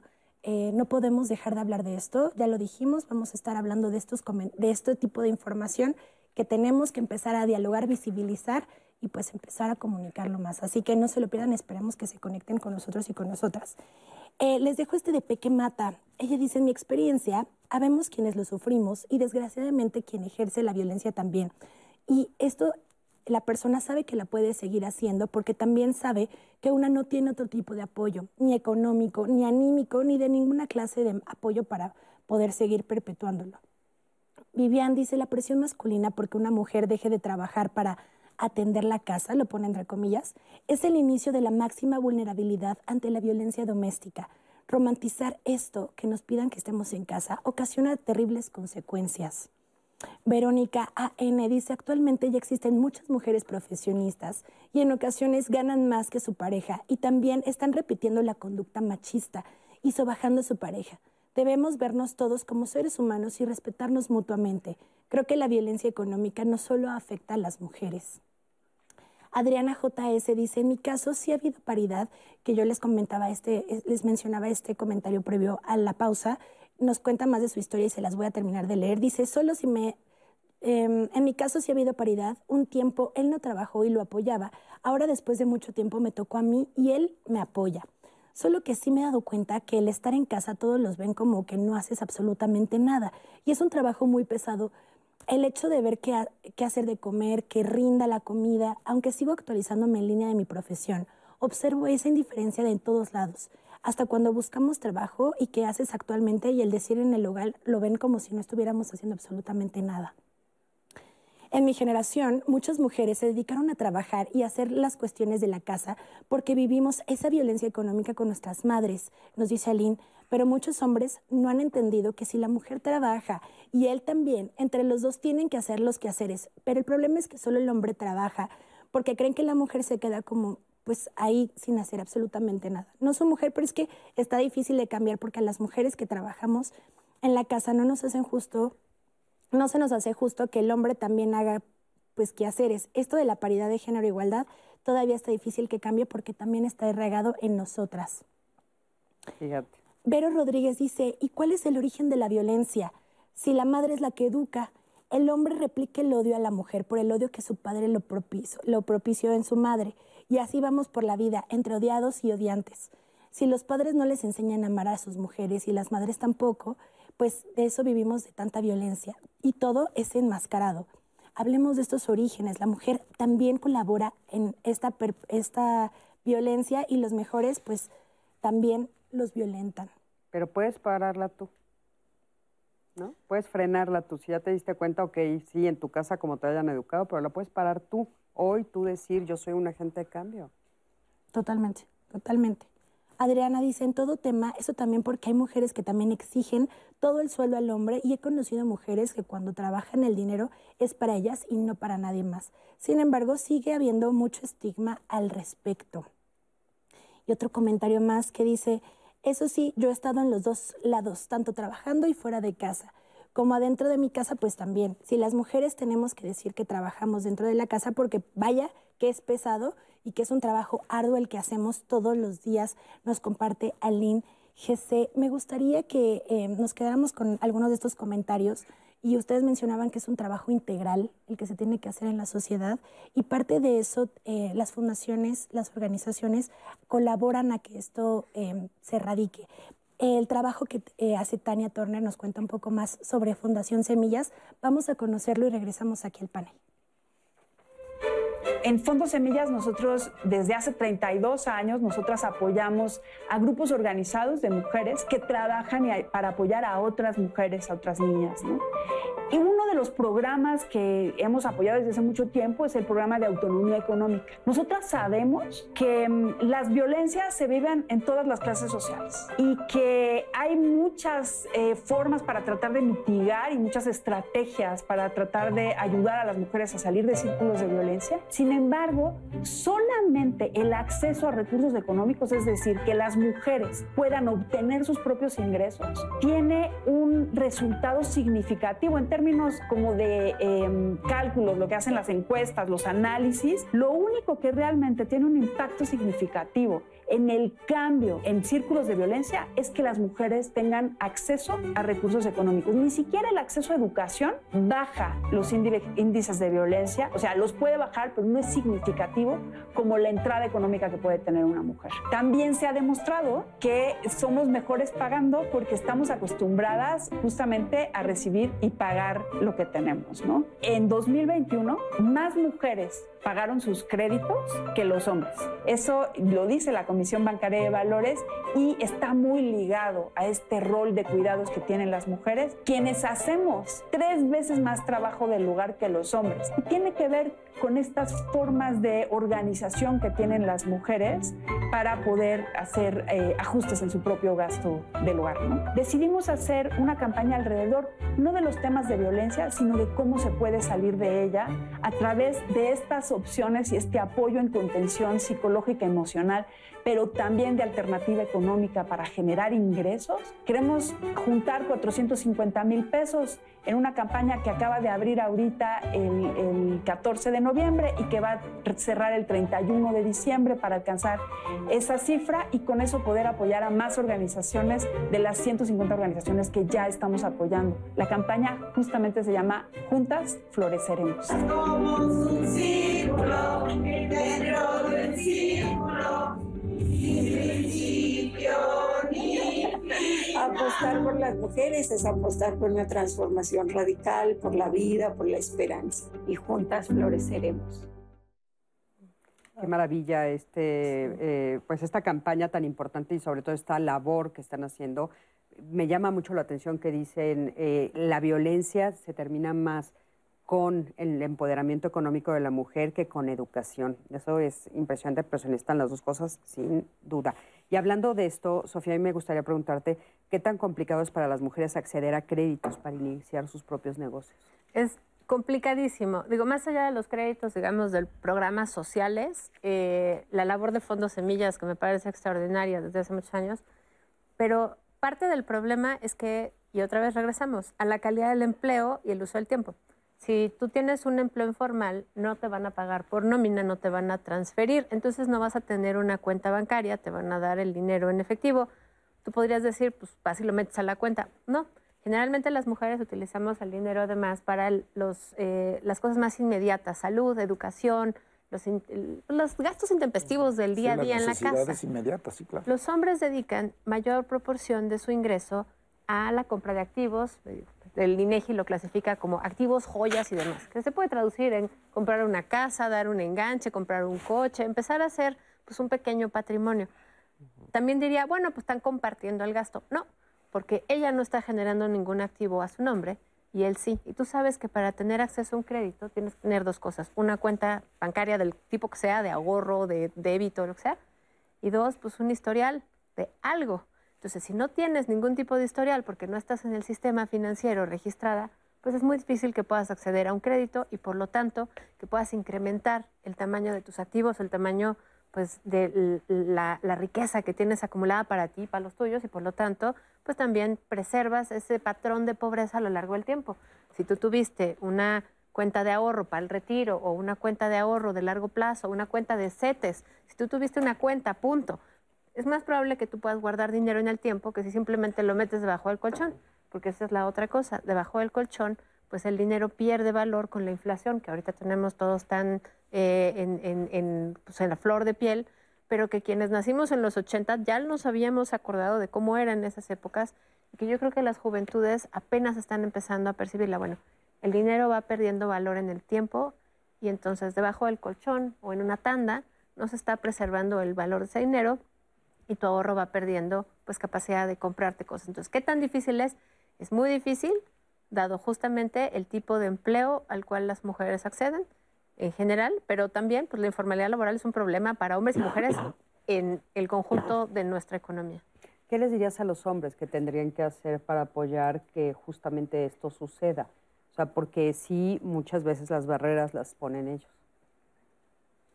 Mm, primeramente decir que hay que validar el trabajo que ya realizan las mujeres, porque creemos que se quedan en casa a nuestro servicio y muchos me dicen y me pueden decir, no, es que yo no creo que mi mujer esté a mi servicio, pero aún así llegas a casa y quieres que te sirvan de comer, ¿no? Entonces, tu discurso es uno y puede ser muy progre, pero tu conducta y la forma en la que accionas es otra y aparte de la, atrás te dicen, ¿y qué importa, no? Eh, eso no tiene nada de malo, ¿no? Algunas frases así. Ajá, es como, y entre amigos aparte se valida, y el papá después llega, y el suegro, entonces es esta validación que se hace. Primera es, eh, vamos a validar lo que las mujeres ya hacen y también otra que les puedo yo compartir de lo que sucede en el espacio terapéutico es que cuando yo trabajo con mujeres, no validan ellas mismas, incluso cuando tienen que salir eh, a una junta de Avon, ¿no? sin hacer propaganda, nada de catálogo. Pero este trabajo, por ejemplo, de venta de catálogo, hay muchas historias narrativas de mujeres que históricamente han sido muy fuertes por esta venta. Que vendo el zapato, que vendo el cosmético, que vendo el topper. Mm. Toda esta venta que lleva 40, 50 años acompañándonos y es como, pues vende sus cosas. Ah, me tiene bien a mis chamacos, pero vende sus cosas. Se va con su, a su junta de, de, viejas, de los toppers. Y entonces, si no validamos que eso también es generar ingresos, que eso también es eh, autonomía económica, y ahora este concepto del empoderamiento económico, como varones, cuando empecemos a validar que estas mujeres están produciendo, y también eh, platicaba ayer con mi pareja, es mi dinero y nuestro dinero. O sea, el tuyo como mujer es nuestro dinero en la pareja, en la familia. Porque como decía Sofía, ocúpalo para la escuela, ocúpalo para los útiles, que ve por la monografía, que la impresión, que el transporte, que el lonchecito. Ese es nuestro dinero. Pero yo como varón voy amasando, voy amasando y entonces se amasan bienes y entonces tengo cosas a mi nombre y entonces toda esta producción, que está muy anclada a la masculinidad tradicional, porque también si yo no produzco, no cumplo como hombre. Si yo no estoy generando, si tengo cierta edad y no estoy trabajando, y entonces lo que me regreso al inicio del programa, todo este, le llamo pozolito de muchos ingredientes, es lo que le da un sabor horrible a esta sociedad, como bien lo decían en los comentarios. Y si me permites agregar algo de lo que está comentando Abraham, que es muy importante, y Sofía. Y eso son experiencias diarias. ¿eh? Se creó en la ley una figura que se llama compensación. La compensación es cuando hay un matrimonio con separación de bienes, en donde existe lo que se está comentando, el que tiene activos y el que no tiene activos. Entonces se tiene que buscar un equilibrio patrimonial cuando se plantea el divorcio. A lo que voy como ejemplo, en más de una ocasión, los convenios que plantean, él se queda con todo. Él se queda con todo. Entonces eso no puede pasar, porque nosotros tenemos que calificar los convenios. El primer argumento es, por parte de abogados y de las partes, ¿eh? es que es un acuerdo de voluntades. sí, eso es un acuerdo de voluntades, pero usted su acuerdo de voluntades no puede estar sobre lo que establece la ley. Entonces ya se les explica a las damas ese derecho que tienen, que está establecido en la ley. ¿Saben cuál es la respuesta? Es que él compró todo. Es que él compró todo. Pero es que me haces real. Sí lo compró todo, pero tú no estás A lo que voy, se le dice, tú también lo compraste. Claro. Porque tú estabas trabajando en casa. Tú le permitías a él irse a un empleo en donde obtenía un ingreso. Tú trabajas aquí y su ingreso de él es de ambos, no nada más de él. Claro. Al final de cuentas, eh, llegan al acuerdo porque le, le genera mucha molestia al hombre. O sea, que le quiten lo que es de él, lo que él produjo, lo que él hizo y se les trata de que entren en conciencia. El problema no es ese, se llega a un acuerdo y se concluye. Casi estoy cierto, y eso es un atrevimiento de mi parte, que terminando el divorcio se van a un notario y aunque el acuerdo diga es así, ella va y cede los derechos de todos los bienes y se los deja a él. ¿Y por qué crees que pase eso? Porque eh, están sometidas. Ese es el control económico, están dominadas, están controladas. Es que fíjate. Hay una manipulación impresionante en el núcleo familiar respecto de cuál es tu papel, que ya se generó, como también se ha dicho en esta mesa, desde tiempos ancestrales. la propia madre o la propia abuela, la propia bisabuela o tatarabuela fue educando a las mujeres y fueron educando a los hombres para que se sientan patriarcas, ¿no? Dueños, propietarios, porque a veces sienten eso. Mi mujer es mía. Tan es el caso que cuando llegan a divorciarse, él puede hacer su vida y si la mujer llega a hacer su vida, la están fastidiando están buscando ver cómo, cómo este, bloquear sus relaciones. Y ella se siente como dominada y a veces hasta se limita y lo acepta, ¿no? O sea, es, es, es, y un poco la, terrible. La, narrativa tras la frase que se utiliza atrás es esta también amenaza de si tú empiezas a tener una relación con alguien más, te corto el, el flujo. Otra de las, de las frases que escuchamos mucho, Teófilo, es ok, yo me quedo con un departamento, pero pues es donde voy a vivir y con qué voy a comer. Y la amenaza atrás es, o me cedes el departamento o no sigo dándote para comer. O sea, otra vez vuelve a haber estos movimientos atrás que van forzando a las mujeres. Y algo que sí me, parece importante ¿no? que expliquemos, Abraham, desde la perspectiva este, psicológica o de terapéutica es toda, todo este movimiento que se hace a nivel de mente de las mujeres en todo este tiempo de tú no puedes, tú, tú, o sea, mi trabajo es más importante. Y entonces realmente cuando acaban en el divorcio, cuando acaban separándose, cuando van pasando el tiempo, pues sí hay cierto sentimiento de, pues yo ya no estoy lista para el mercado laboral. A mí, ¿quién me va a contratar? Yo, ¿de qué voy a vivir? ¿Qué voy a comer? O sea, hay una indefensión profunda terrible, ¿no? Bueno, antes de responder tu pregunta, eh, quisiera decir que hay que tener mucho cuidado con el discurso de mamás educan, abuelas educan, muchísimo cuidado porque este discurso nos deja mirar dos cosas. La primera es que seguimos revictimizando a las mujeres, que les echamos la culpa de que ellas siguen reproduciendo todo el sistema. Y la segunda es pues, que a, a los hombres, ¿qué nos toca? lo que nos deja mirar es que por omisión no estamos involucrados en la educación, no estamos involucrados en el cuidado, no estamos involucrados en la socialización familiar. Y entonces, qué padre, podríamos hablar de históricamente cómo se da esto y también mencionar a la religión como gran eh, provocadora y normalizadora de, eh, le, le por ahí este, una autora que se me acaba de decir el nombre, es el mejor lugar para los hijos es con la mamá. Y esto es un discurso religioso que se valida a partir de la revolución industrial, 1700 y tantos. Y entonces a partir de ahí es este modelo de papá sale a trabajar y mamá se queda en casa. Entonces hay que cuidar mucho eh, que no revictimicemos a la mujer. Te lo agradezco muchísimo eso porque es cierto y eso, no sé si estás de acuerdo conmigo, pero eso, eso sigue siendo el machismo, que muchas veces dicen el machismo escondido, ¿no? Como dice Marina Castañeda, pero, o el invisible, pero sí, o sea, es otra vez volver a decir, ay, bueno, pero es culpa de las mujeres que educaron a estos hombres, ¿no? Como si todo un sistema no estuviera alrededor de eso y otra vez nos ponen en el centro como las únicas responsables. Gracias por el comentario. Y bueno, respondiendo un poquito a lo que me preguntabas, llegamos al espacio y platicar con mujeres es escuchar la propia invalidación, pero no porque sea su culpa o porque ellas quieran invalidarse, sino porque el sistema, la educación y todo esto no te hace mirar el poder que tienes en tu actividad. Es decir, las escucho y es de, puedes comprarle ese dulce a tu hija, ¿no? Estoy hablando de casos reales sin mencionar nombres.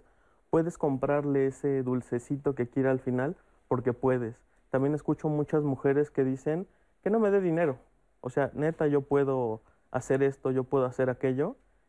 Y más allá de lo legal y de todos los trámites tan lentos, tardados, más aparte una cuestión jurídica misógina que existe, es como, ok, o sea, yo como terapeuta no voy a venir a decirte, no, sí, métele la demanda, ya sé esto, ya sé aquello, porque mi labor es primeramente, como lo hablábamos en el corte, una visión por la libertad, una libertad humana y sobre todo dos cosas.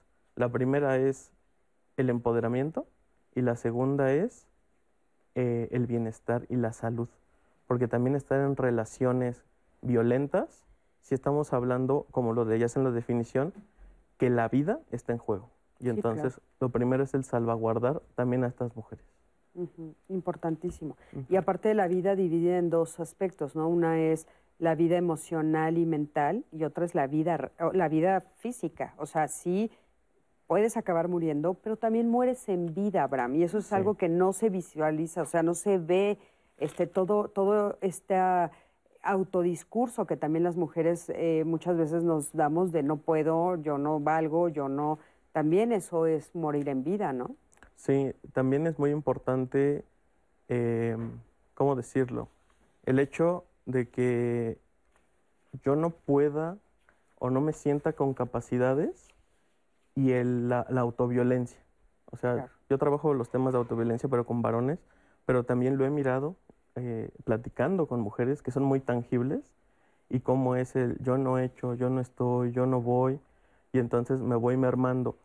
Otra cosa que pasa en el espacio terapéutico, y ahorita ya la caché, es que pareciera que cuando la mujer, no pareciera, más bien el discurso así lo muestra, la narrativa así lo muestra, que cuando tú como mujer, y, bueno, entre paréntesis, yo no voy a hablar por las mujeres, pero permito compartir esto de mi experiencia porque yo no soy mujer, eh, cierro paréntesis, es que se olvida que también eres mujer, que también fuiste independiente cuando te, cuando te conviertes en mamá.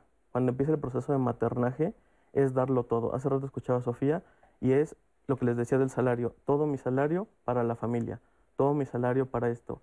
¿Con qué te quedas tú? ¿En qué te das ese gusto? Este, este, em, este placer, ¿no? Claro. Em, parte de, un estudio que hice en algún momento justamente de, jornadas laborales es cuánto tiempo las mujeres destinan para la propia, este, para ellas mismas. O sea, para ellas mismas, yo les puedo decir que una de las primeras tareas que dejo en primera, segunda sesión es qué cambio físico vas a hacer en ti. Y les mando una captura de pantalla, trabajo por videollamada, les mando una captura y le digo, ¿cómo te ves? Y entonces en este proceso de mirarse como terceras personas, en una visión de tercera persona, me voy a cortar el pelo ya no me he maquillado, me voy a poner uñas, me voy a, este, demás cosas, ¿no? Me voy a comprar ropa, zapatos. Y entonces es un pequeño pasito que yo dejo de tarea para que empiecen a moverse y empiecen a, a, mover emociones. Porque obviamente cuando empiezan a mover esto, se mueve todo. Claro. Como lo decíamos. Claro. hay, una parte que me gustaría eh, dejar sobre la mesa que es, estamos hablando de que la violencia económica es interseccional. No es la misma violencia económica la que eh, sufren las mujeres del primer decil, el 10% más pobre, que la violencia económica que puede sufrir una mujer en el 10% más rico. Estamos perdiendo un poco eh, en la discusión, no es reclamo, es simplemente dejarlo sobre la mesa, que esa interseccionalidad tiene que ver con el ingreso, la educación, el color de piel, las oportunidades que hemos tenido si vivimos en el campo o en la ciudad. Que en México un tercio de los hogares están encabezados por mujeres. Entonces es la mejor manera de identificar que no es que las mujeres no puedan o las mujeres no quieran y que el sistema patriarcal pues obviamente está embebido en todo esto y con eso me gustaría regresar al... Sí, bueno, por supuesto que sí. Y también me gustaría que unieras a, esta, a esto que nos vas a decir, Sofía, ¿qué derechos económicos tenemos? Porque no lo sabemos, ¿eh? Como mujeres, ¿qué derechos económicos tenemos? Vamos a un corte en un momentito, regresamos, quédate con nosotros, estamos en Diálogos en Confianza.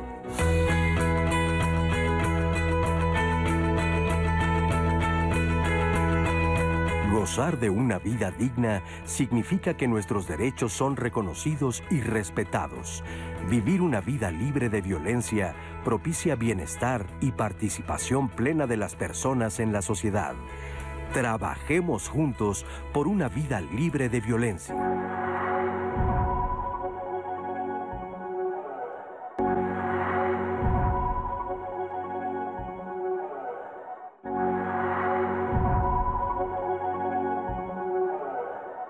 La violencia en todos sus niveles, en todas sus características, se ha potencializado. ¿eh? Se exacerbó con la pandemia, más aún por el encierro sigue existiendo y seguirá existiendo hasta que no haya un cambio de mentalidad, de fortaleza eh, desde el punto de vista interior de cada una de nuestras mujeres, de empoderarse en el aspecto económico. El uso del tiempo que las mujeres asignamos a labores no remuneradas, eso es algo que se puede medir y trabajamos en promedio 240% más horas a la semana en labores no remuneradas las mujeres que los hombres. Los hombres con una trayectoria lineal en su trabajo, con muchos años de trayectoria, muchos años de experiencia, van ascendiendo, van acumulando capital, van poniendo negocios, van teniendo pues acceso al sistema financiero, acceso al crédito y las mujeres se van rezagando. Y entonces ese mismo sistema, eh, mencionarlo, es capitalista y aparte es esta parte machista patriarcal, una reproducción de roles y en esta reproducción de roles está la parte en la que el varón se asume como el proveedor porque así viene toda esta educación diferenciada, educación femenina, educación masculina. No es cuestión de que existan muchas leyes, porque hay muchas leyes de protección para las mujeres, o sea, han crecido enormemente. El problema es cambiar el sistema, que haya políticas de Estado, cambios de educación, mentalidades diferentes, y eso se va a lograr precisamente pues, a lo largo del tiempo. Los hombres y mujeres en el sector formal casi ganan lo mismo por un mismo trabajo, pero casi porque entre otras cosas, al no haber ascensos, pues entonces pone a los hombres en mayores posiciones directivas. Primeramente decir que hay que validar el trabajo que ya realizan las mujeres, porque creemos que se quedan en casa a nuestro servicio y muchos me dicen y me pueden decir, no, es que yo no creo que mi mujer esté a mi servicio. Pero aún así llegas a casa y quieres que te sirvan de comer, ¿no?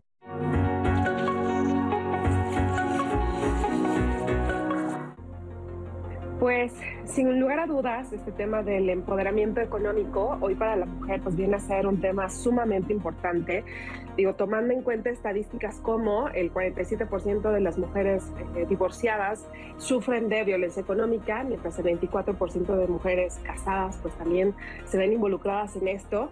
Y pues el, el hecho de poder romper con esta dinámica pues viene parte del empoderamiento de la mujer, de encontrar alternativas para generar ingresos y pues, eh, pues no ser dependiente en la gran mayoría de las ocasiones pues de su pareja. Eh, este tema del empoderamiento económico desde una perspectiva eh, hacia la mujer también te da la posibilidad de identificar en qué eres buena, de identificarte, de conocerte, reconocerte y, y hasta potencializar también todas esas fortalezas y las que son debilidades pues eh, pulirlas para sacar pues el mejor provecho posible. Nosotras en Adelitas Empresarias les ofrecemos la opción de darles tanto capacitación como consultoría como el espacio para que puedan vender eh, productos. Eh, nosotras estamos alineadas a productos mexicanos. Entonces es desde armar su plan de negocios, armar el proyecto que quieren implementar. Nosotras las ayudamos orientándolas hacia dónde lo pueden dirigir, cómo lo pueden potencializar en mi experiencia, pues el hecho de ser independiente me ha permitido tomar decisiones que probablemente al estar dependiente eh, o al estar inmersa en una violencia económica te, impide eh, con mayor soltura poder afrontar diversas situaciones. Entonces, creo que la independencia económica, sin lugar a dudas, es la clave para que las mujeres puedan reconocerse, identificar lo que merecen y lo que no merecen y con base en eso, pues actuar. Estamos de regreso con ustedes y tengo muchos de sus comentarios y participaciones, se las comparto. Este de Lilia Galicia, renuncié a mi trabajo, tenía un buen empleo, me costó asimilarlo, pero opté por la maternidad. Mi economía fue afectada, pero en cuanto me recuperé, busqué alternativas para estar en el cuidado de mis hijas. No fue fácil, el apoyo de mi esposo y mi mamá fueron y han sido mi gran sustento. Hay maneras de salir adelante y mejorar. Posteriormente, cuando toqué más fondo y me propuse realizar una licencia en psicología, querer es poder, depende de una misma. Y gracias a ustedes, Diálogos en Confianza, por ser parte de mi tren de vida. Muchas gracias por este comentario, eh, Lilia. Eh, Esrin Lien dice, debemos reconocer cómo nosotros como sociedad ponemos dificultades innecesarias para las mujeres. No tienen por qué echarle ganas es que justamente el hecho de que se tengan que esforzar extra que otros nos habla de las oportunidades que faltan. Además, no todas tienen las mismas circunstancias. Muchas no tienen redes de apoyo o peor, las tienen amenazadas. Echarle ganas es una visión que tiene que se viene, que viene desde el privilegio. Creo que aquí Esrin habla un poco de lo que mencionaba Sofía de la interseccionalidad, que pues no necesariamente echándole ganas. Oye, a, ver que nos aclare y ahorita regresamos contigo, Anaí. A ver, el échale ganas sí es desde el privilegio sin duda, porque quiere decir que no estás en una posición límite donde tu vida depende de ello, la alimentación de tu casa y demás.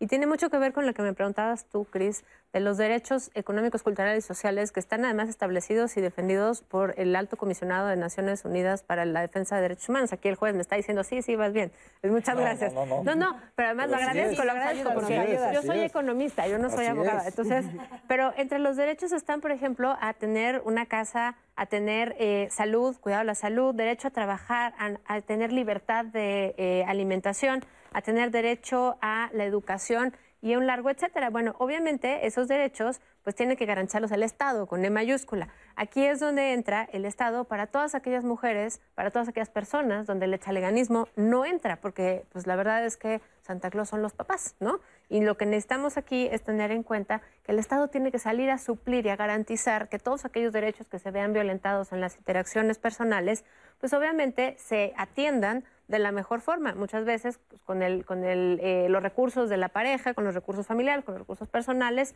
pues dotándolos de educación, dotándolos de seguridad pública, dotándolos de infraestructura para el cuidado de la salud. pero eso no es suficiente. Entonces, claramente, en esta construcción y garantía de los derechos, pues, tiene que haber una interacción entre las personas, la sociedad, el Estado, el gobierno. Eh, y bueno, pues obviamente eso nos habla de la interseccionalidad, que lo que yo me refería es, hay muchas mujeres que están en situaciones limítrofes, digamos en el sureste mexicano, donde eh, la situación de eh, pobreza, pues simplemente no es que sea una opción trabajar o no trabajar. El tema ahí es que en un mercado laboral súper informal, muy mal pagado, con altas tasas de pobreza, la libertad que van a poder adquirir por medio de su propio ingreso va a ser minúscula. Otros casos, las maquiladoras, si bien tenemos muy buenos niveles de desarrollo y nivel de vida en el norte del país y el comercio y la apertura internacional son buenos mecanismos para el desarrollo, pues también hay problemas muy específicos como embarazo adolescente, altísimas tasas de embarazo adolescente. ¿De qué nos habla? Bueno, justamente de un sistema que lo único que premia es la producción inmediata y no el desarrollo de la personalidad de una manera libre en el tiempo. Entonces, si mi horizonte de vida es nacer, crecer, trabajar en la maquila y morirme, pues obviamente el hijo, la hija, el embarazo va a representar más allá de un problema económico. Claramente va a ser una dificultad económica, pero puede representar incluso la libertad en términos de librarme de ir todos los días a trabajar en un trayecto donde me violentan, me violan, me gritan, me, me, me amedrentan, ¿no? Puede ser el tener también pues un poquito del respeto que viene asociado a la maternidad de manera social. Puede ser que mi hermano, mi papá, pues me pasen una lanita y entonces pues el salario de miseria que yo tenía tal vez se compensa. Entonces, creo que no hay una solución única. Tenemos que hablar de las diferentes soluciones. Por eso tan importante el trabajo del juez, por eso tan importante socializar las nuevas masculinidades, porque solamente desbaratando y teniendo estas conversaciones incómodas en casa, me parece que vamos a poder cambiar el chip me acuerdo quién decía al principio, si el juez o Abraham. Pues ahora sí que lo hemos dicho todos, tienes toda la razón. Sofía, me gustaría, eh, Teófilo, que nos digas, esto que Sofía nos acaba de decir, ¿dónde tengo que acudir yo para que sí se cumpla? O sea... Buena pregunta. Primero nada más un poquito eh, atendiendo lo que está diciendo Sofía y que también comentó Abraham, es importante en el término que yo manejé hace rato. Lo que pasa en cuanto a la cuestión de educación, nosotros tenemos estudios psicológicos permanentes y que es una participación de la unidad que está ahí en el tribunal. Y nos apoyamos también para psiquiátricos en el Fray Bernardino y en el Juan N. Navarro, dependiendo si son adultos o niños. Y todos los casos en donde solicitan las interferencias parentales, las habilidades parentales, los largos de personalidad, se repiten patrones, o sea, la conducta violenta deviene de una conducta que observaron que era violenta por parte del papá para con sus hijos varones o para con su esposa, concubina, y las niñas repiten también esas situaciones. O sea, estoy conforme, tiene razón, no, estamos revictimizando, quizás en el término que yo lo utilicé fue inadecuado, pero se está dando ese supuesto y tiene que hacerse una modificación total. Y ahorita Sofía acaba de decir algo muy importante, o sea, es bien bonito lo que viene en las leyes veras. Las leyes dicen cosas fabulosísimas. Nada más vayámonos al artículo primero de nuestra Constitución, que es la ley más importante de este país, que habla del respeto, reconocimiento y protección a los derechos humanos. Todos los que ella refirió y más, mucho más. Y eso es lo que calificamos nosotros en tribunales. ¿Cuál es el mejor derecho humano cuando hay una contienda entre derechos humanos? Sobre todo con los niños. Porque la propia ley dice que todos los problemas inherentes a la familia son de orden público. ¿Eso qué significa? Que el Estado tiene que implementar las políticas necesarias en todos los aspectos para que esta sociedad viva en paz, tranquila, crezca constantemente. ¿Qué pueden hacer? ¿De qué instituciones? Pues yo nomás le les puedo decir pues que las instituciones de impartición de justicia son todos los tribunales de todas las entidades, sea locales o federales, y donde tienen que exigir perdón mi atrevimiento, tienen que exigirle a la autoridad, porque nosotros, vuelvo a reiterarlo, somos servidores públicos, estamos para servir. Y a veces no se entiende eso. No, no. Estamos para servir. Hay una ventanilla en el primer piso, porque su servidor, desde 1996 que soy juez, porque hay un articulito que también dice la ley, que se puede acudir ante un juez familiar, ya sea por escrito o mediante comparecencia. Es muy claro, en un caso de urgencia.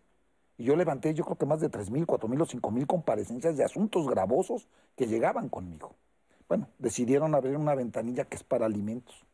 Van las señoras, excepcionalmente algún varón, porque no decir que no puedan ir. Y se les canaliza a juzgados para que en ese momento se tomen las determinaciones necesarias inmediatas para el pago de alimentos. Y si en el caso concreto viene un punto en que no conocemos cuánta, porque a veces tienen 10 años de casados y no saben a qué se dedica el marido ¿eh? o el concubino, Ah, claro no saben ni no. dónde saca dinero y les dan 50 pesos diarios. Y pues con eso sobreviven.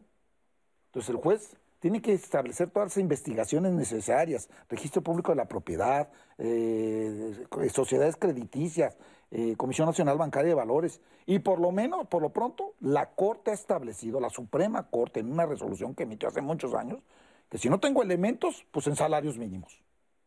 Entonces te condeno a un salario mínimo. No me pagas, y vuelvo a reiterarles, o sea, pues me voy sobre los padres. Y cuando llega con los padres, el papá jala a su hijito, a ver, hijito, espérate, tú tuviste uno, dos, tres, los hijos que hayas tenido. Porque lo increíble también es que tienen tres hijos y nunca les han cumplido con algo. Sí, no, no, no. O sea, pero es acudir al tribunal. Y acudir al tribunal implica exigir. O sea, no quiero decir que lleguen con groserías o majaderías, no. Pero hay que exigirle al juez familiar, a la jueza familiar, que cumpla con su obligación. ¿Y yo como mujer de a pie lo puedo hacer o tiene que ser a través de un abogado? No, puedes ir directamente a ese primer piso para iniciar esa comparecencia. Y esa comparecencia contrae muchos eh, asteroides alrededor.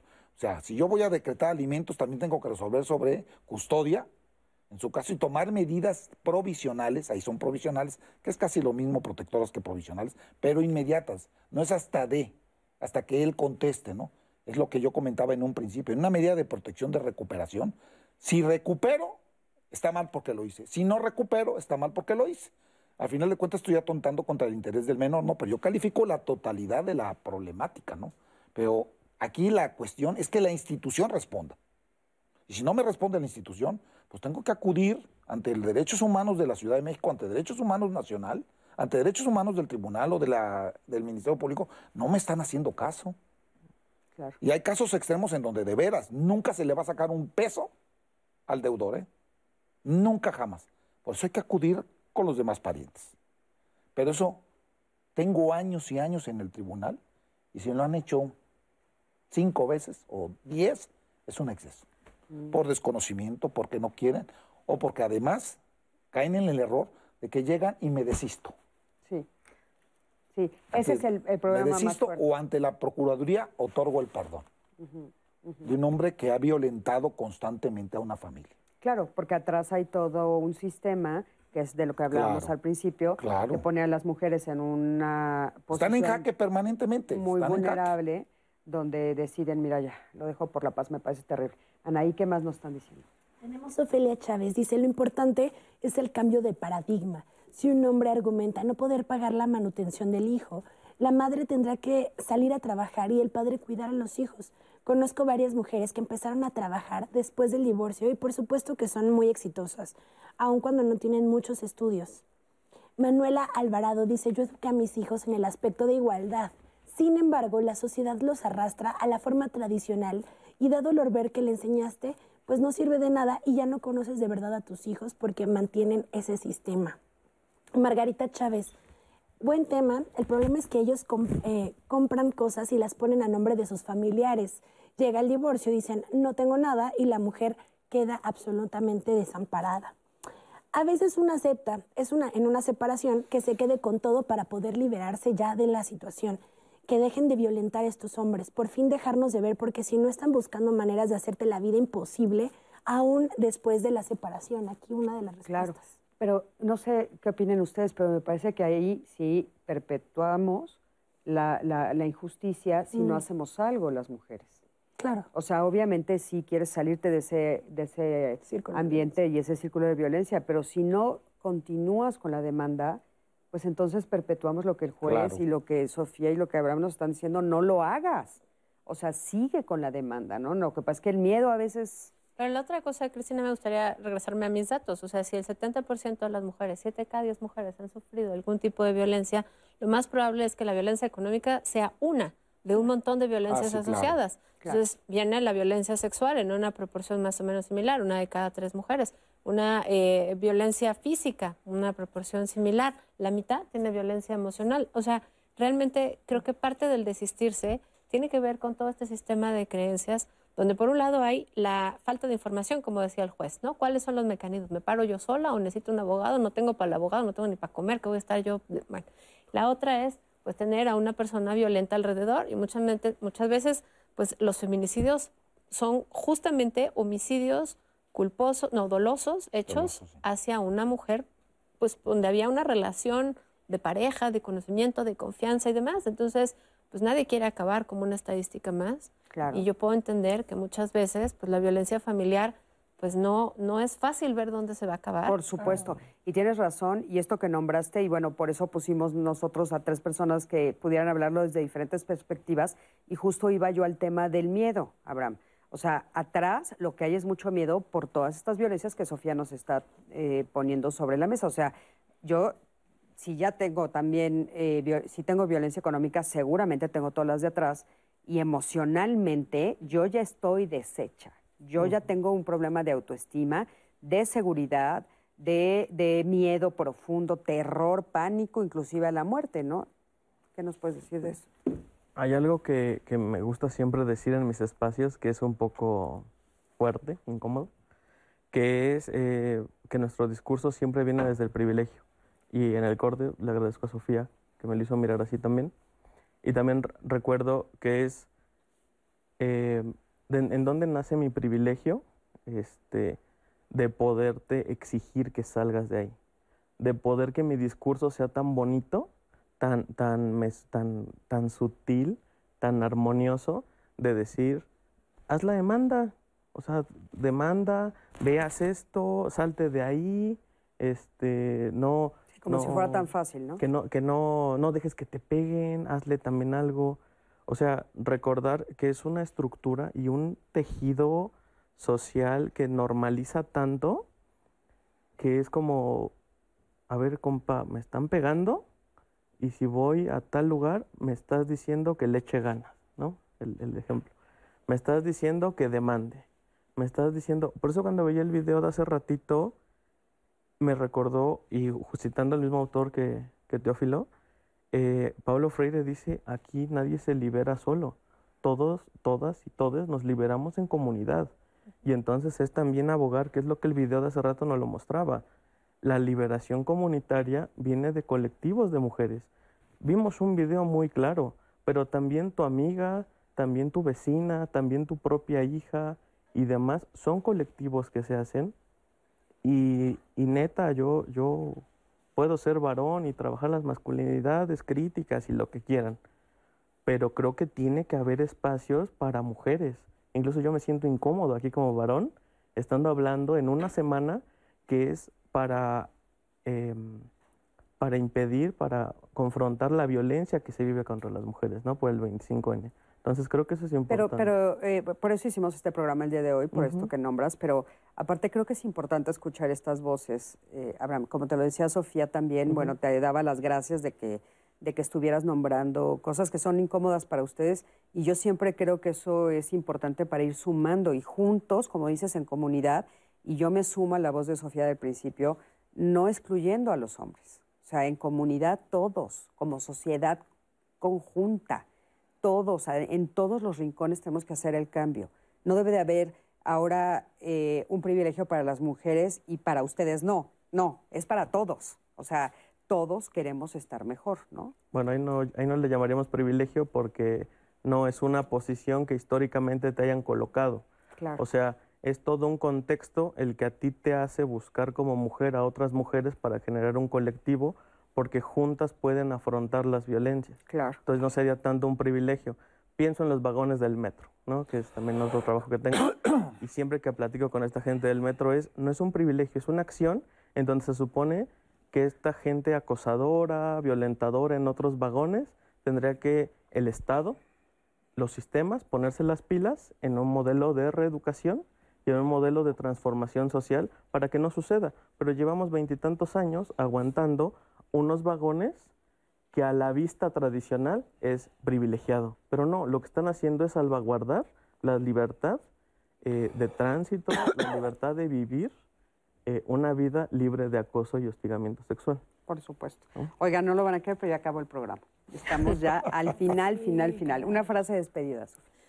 Me encantaría eh, ver que la transformación, si bien viniera de hombres y mujeres, sí también eh, estuviéramos muy conscientes que tiene que haber una transformación de hombres con hombres, de mujeres con mujeres, que la solidaridad tiene que trascender, por supuesto, el género, pero obviamente la inclusión no puede darse de manera automática y hay todo un sistema patriarcal que tenemos que ir viendo, puliendo, desbaratando en conjunto, porque nadie va a soltar su posición de privilegio de manera voluntaria. Entonces creo que otra vez regreso a la interseccionalidad nos pone en esta increíble oportunidad de dialogar, pero también de hacer cambios muy prácticos en la cotidianidad. Gracias. Una frase. Pues simple y sencillamente, pues sigámonos educando, cambiando, transformándonos. A veces damos algunas pláticas en escuelas secundarias, en escuelas primarias, alumnos y padres, en donde están teniendo conocimiento de todos esos conceptos tan importantes que ya mencionamos, de perspectiva de género, de igualdad, de no discriminación, con un lenguaje inclusivo para que aprendamos a tener y saber cuáles son nuestros derechos y nuestras obligaciones. Y mujeres, sigámonos, sigámonos conjuntamente todos empoderándonos. Muchísimas positivamente. Gracias. gracias. Dejaremos lo que dijiste al final como tu última participación, Abraham. Muchísimas gracias a los tres. Gracias por haber estado esta mañana aquí. Yo creo que fue un programa muy, muy importante pues para seguir abonando a este cambio que tanto se necesita en esta sociedad. Anaí, querida, muchísimas gracias. No, gracias a ti. Gracias, al público. Gracias a ti, que siempre estás del otro lado de la pantalla. Yo soy Cristina Jauregui. Nos vemos la próxima semana aquí en Diálogos en Confianza. Por supuesto, búscame en redes sociales para que sigamos la conversación. Nos vemos aquí. Quédate en el canal 11.